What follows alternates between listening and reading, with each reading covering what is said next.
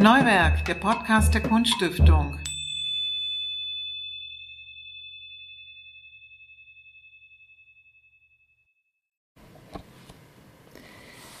Liebe Zuhörer, ich möchte Sie ganz herzlich begrüßen zu einer neuen Ausgabe unseres Podcastes Neuwerk hier in der Kunststiftung.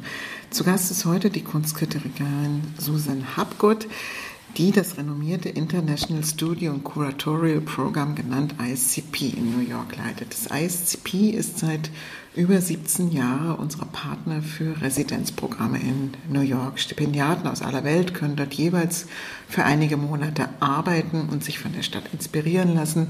Das Team des ISCP organisiert für die Künstler Kontakte zu Kuratoren und Museen.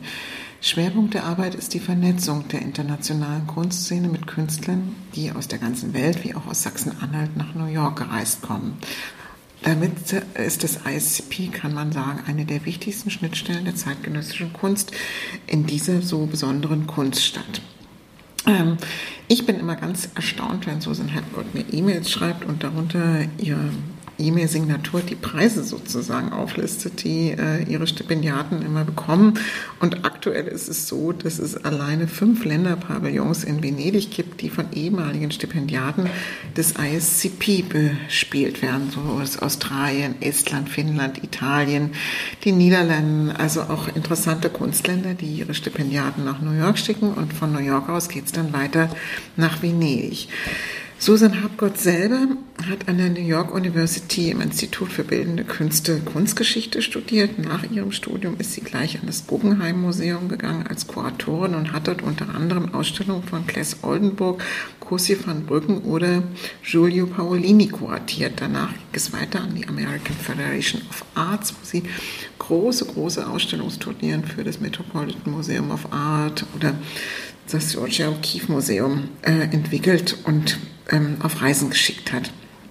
Sie hat danach noch viele Jahre als unabhängige Kuratorin gearbeitet, bevor es dann 2011 nach Mumbai ging, wo sie die Gründerin war des sogenannten Mumbai Arts Room, einem der ersten gemeinnützigen Ausstellungsräume für zeitgenössische Kunst. Sie hat dort auch an der Nehru-Universität eine Professur inne gehabt und für das Asian Society of Indian Arts gearbeitet. Ähm, seit 2015 leitet sie das International Studio und Curatorial Programm ICP in New York und ähm, seitdem kennen sie viele unserer Stipendiaten. Liebe Susanne, herzlich willkommen hier in der Kunststiftung.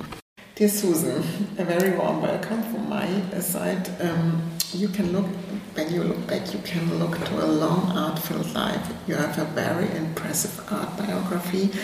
And my first question is, of course, what triggers you when you were in your childhood or youth to go in a life which is so packed and intensively filled with contemporary art? Well, first, I have to thank you, Manon, for inviting me and for doing this um, wonderful, I hope, wonderful podcast. Um, and thank you to the Kunststiftung des Landes Sachsen-Anhalt for inviting me.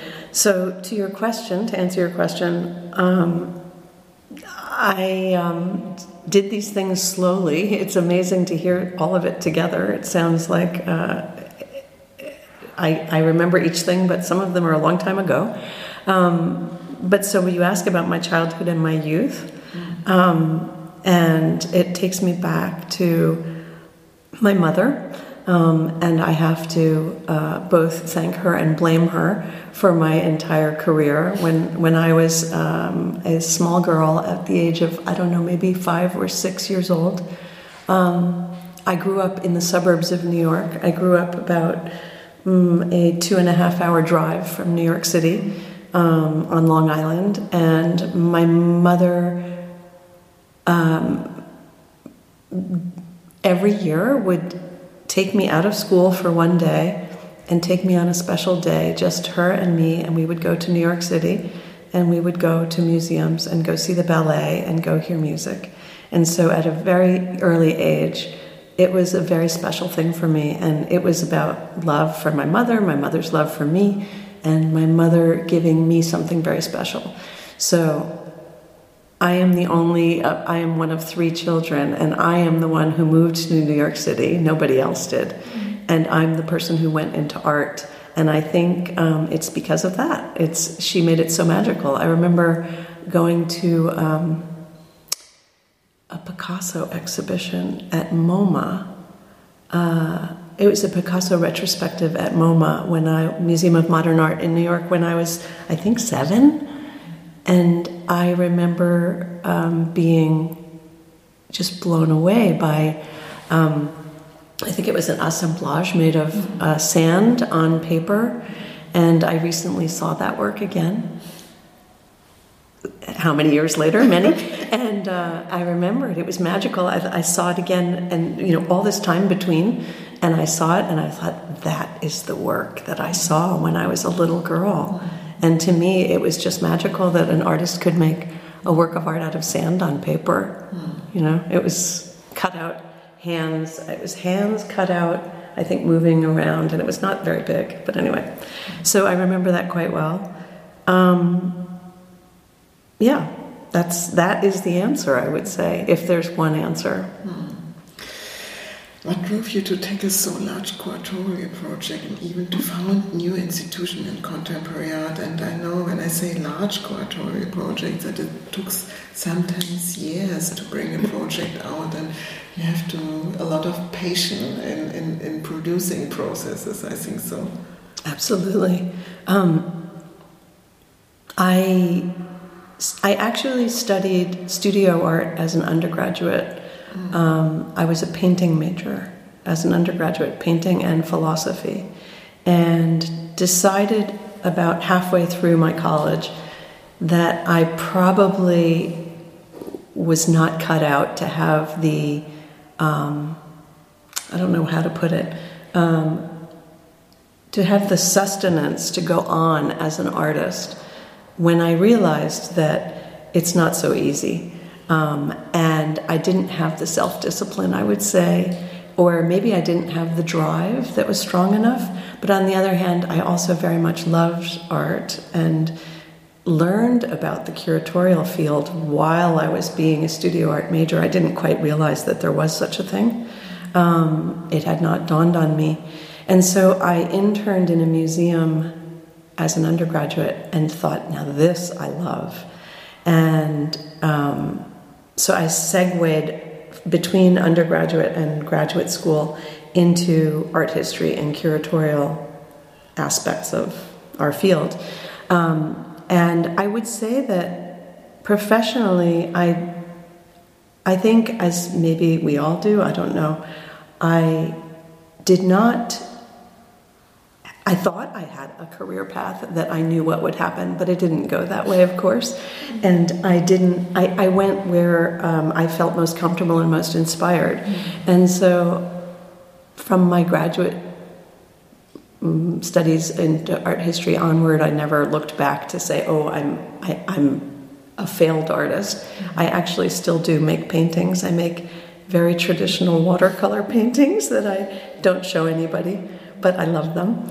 Um, so I still do make art, but I am deeply, deeply inspired by contemporary artists and historic, you know, all art history, all design, all crafts, all architecture. Um, and when you ask about tackling such large curatorial projects, I think I'm a hard worker, and I think that uh, I am inspired by the role of art historians and curators to bring together I mean, maybe it's old fashioned to say zeitgeist because it's impossible to say there's one zeitgeist. There are so many mm-hmm. things happening in the world, and with social media, we are aware of things happening in so many local contexts. But still, I am very inspired by the curatorial um, uh, position of recognizing things that are happening, perhaps that other people might not recognize, and bringing those things together and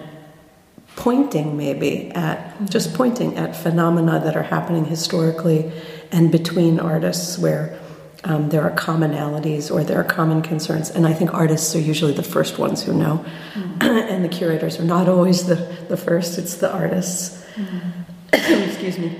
Um, so, writing art history is something that is very motivating to me. Um, and so I've worked on a number of books that I find extraordinarily satisfying to be able to say something, to codify, to record, to have the privilege to record, but also to have the training to to to try and write a history.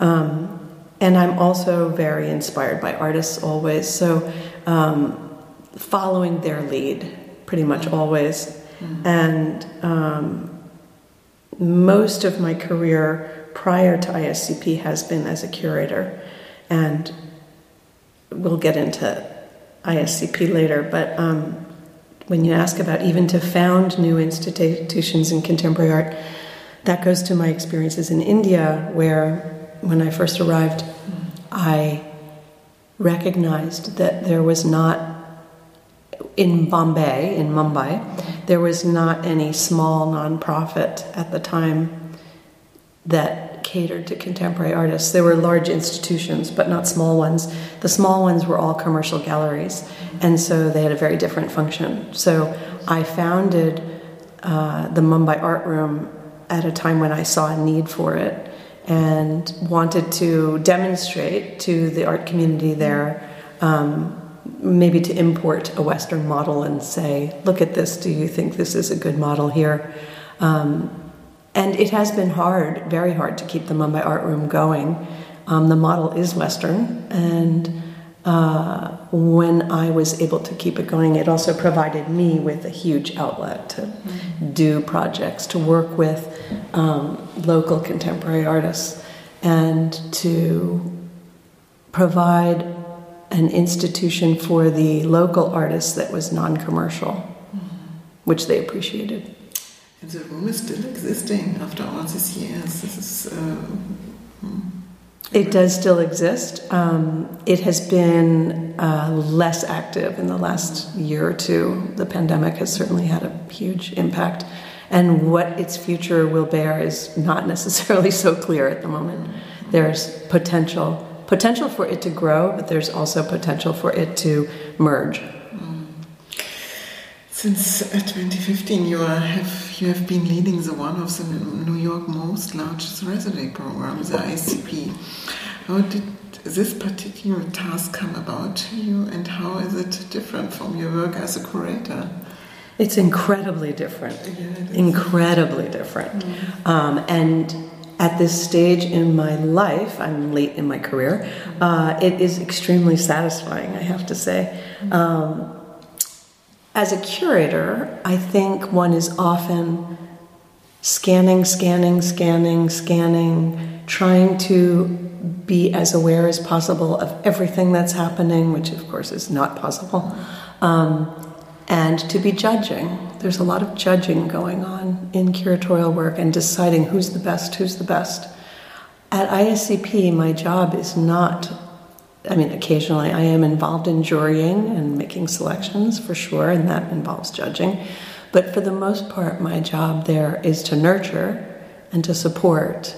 And uh, while so, so I often say I think of curators as almost like the midwife uh, who helps bring about the exhibition or the art or uh, helps communicate whatever the intentions are. At ISCP, while yes, that is very much a part of my work, I'm also there to support whoever is in the residency.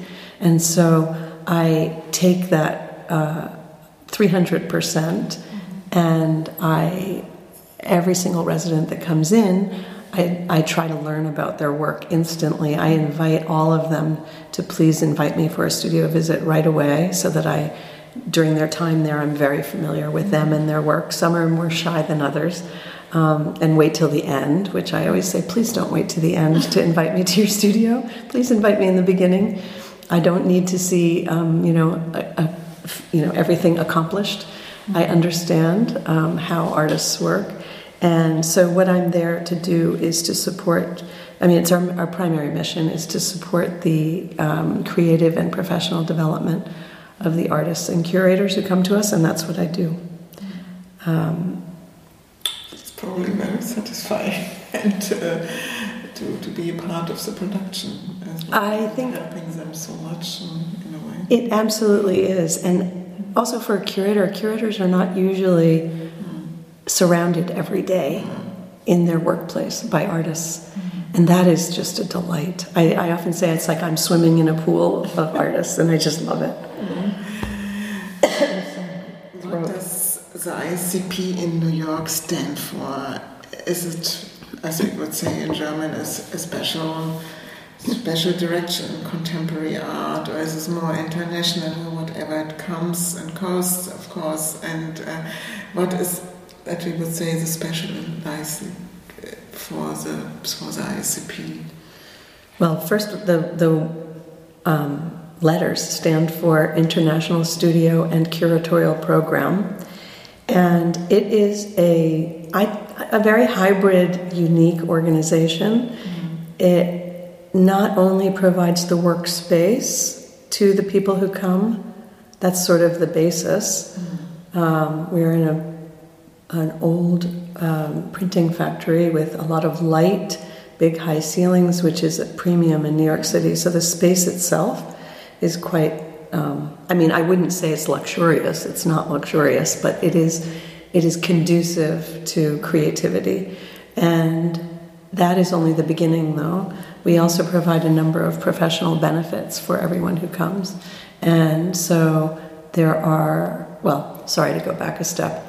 Of course, we are in New York, and we don't, we don't forever, one second, forget that we are in New York, and that is another reason that so many people are attracted to our institution.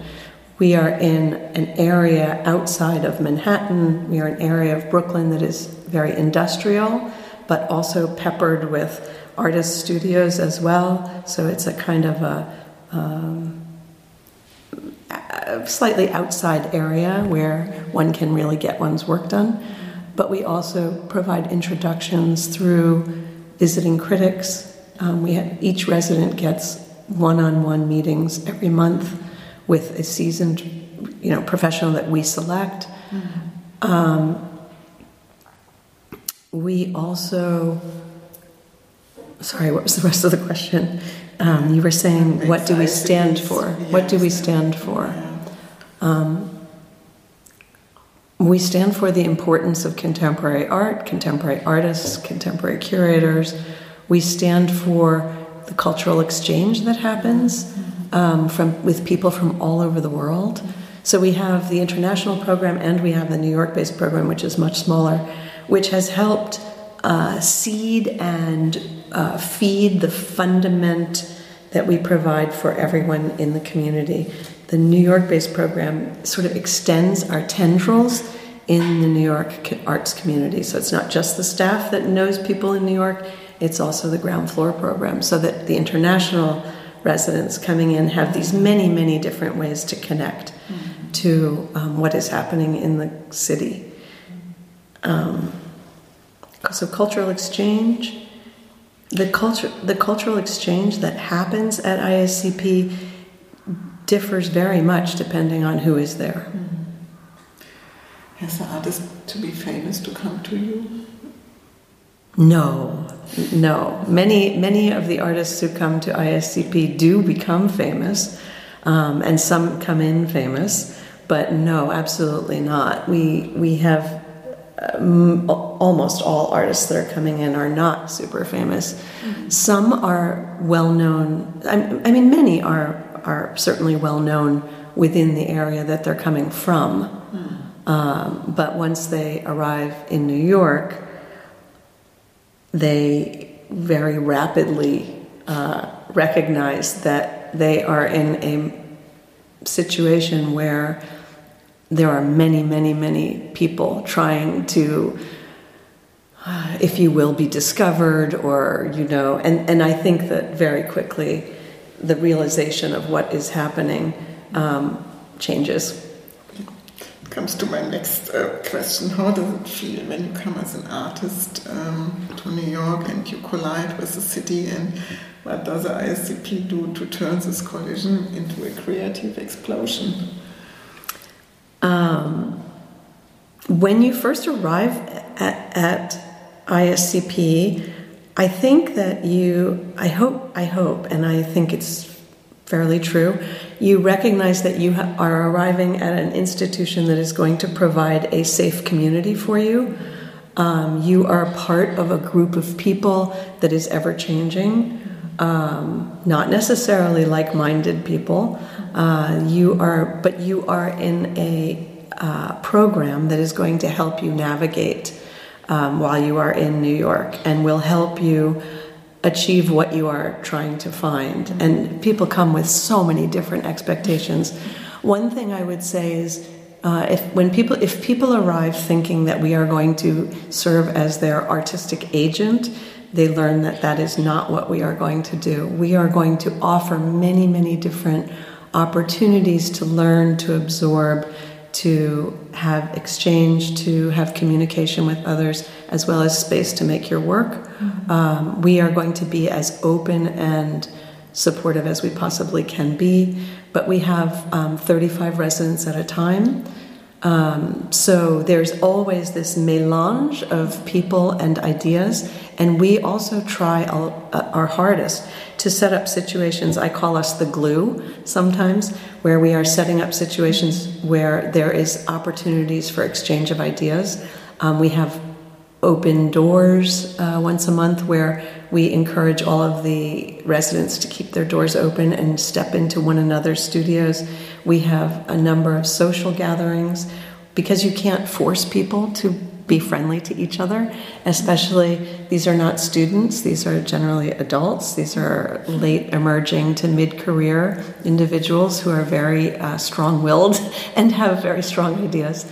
So we provide as many opportunities as possible to uh, get to know each other, but we also recognize that. Um, there's so much to see and do in New York at any time, so many exhibitions, so many things that uh, you want to do, you can't do it all. Mm-hmm. So we also organize field trips um, and we take people together on these field trips and we encourage them to get together on their own and go places. So we do as much as possible to help forge this supportive platform and this supportive community.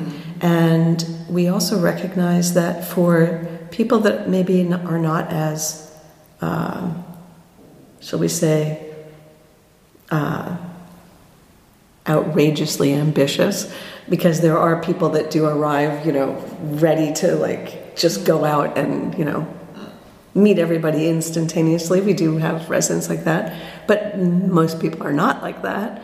Um, we recognize that having um, community among the residents helps a great deal in exploring New York. Do you give them advices when they arriving uh, for making art in New York, or did you say to him, "It's better you you go and look to the exhibitions because you have so many in one time in New York"? What is your advice at first when they're arriving? And um... we advise we advise residents during orientation, which is within the first several days. Um, we advise them, and we repeat this over and over again, that they should take advantage of every offering we as a program offer to them. Um, some don't do that. We don't force them to, but we offer. We offer. Um, we offer invitations that we, we send emails very frequently to them saying, This is happening on Thursday. Next week we are doing this. Would you like this? Here is the visiting critic coming. Sign up for this. We don't force them to do anything. Um, we encourage studio visits immediately with me and with our arts residency manager. And so uh, we are happy to talk about what is on a computer screen. We are happy also to talk about what is on the walls or on a table. Mm-hmm. So if there is production, you know, happening immediately, great. We don't force production, however. We recognize that people work in different ways, and we provide free paper. We provide uh, paint. If somebody, we have donated paint, golden paint. Uh, that's a brand of paint. Um, we have uh, electronic media that we offer if anyone wants to borrow. We have monitors and we have projectors. Um, we do not have extensive crafts workshops at all, but we are in, as I said, in this industrial area where you can find access to many different things. Um, so, in terms of producing art, um, there's a wonder everybody gets their own individual locked mm-hmm. studio space, which is quite a precious thing in New York. So, if they choose to make work, we are delighted to come talk about it. Um, but we, again, we do not force that. And we also, three times a year, we have open studios. So, what tends to happen mm-hmm. is as we get towards these open studios, people are generally can get frantically productive.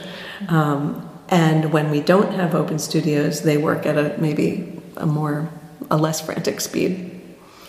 Yeah, I still remember our first scholarship artist, Franca Bartolome, when she came 50 years before to New York.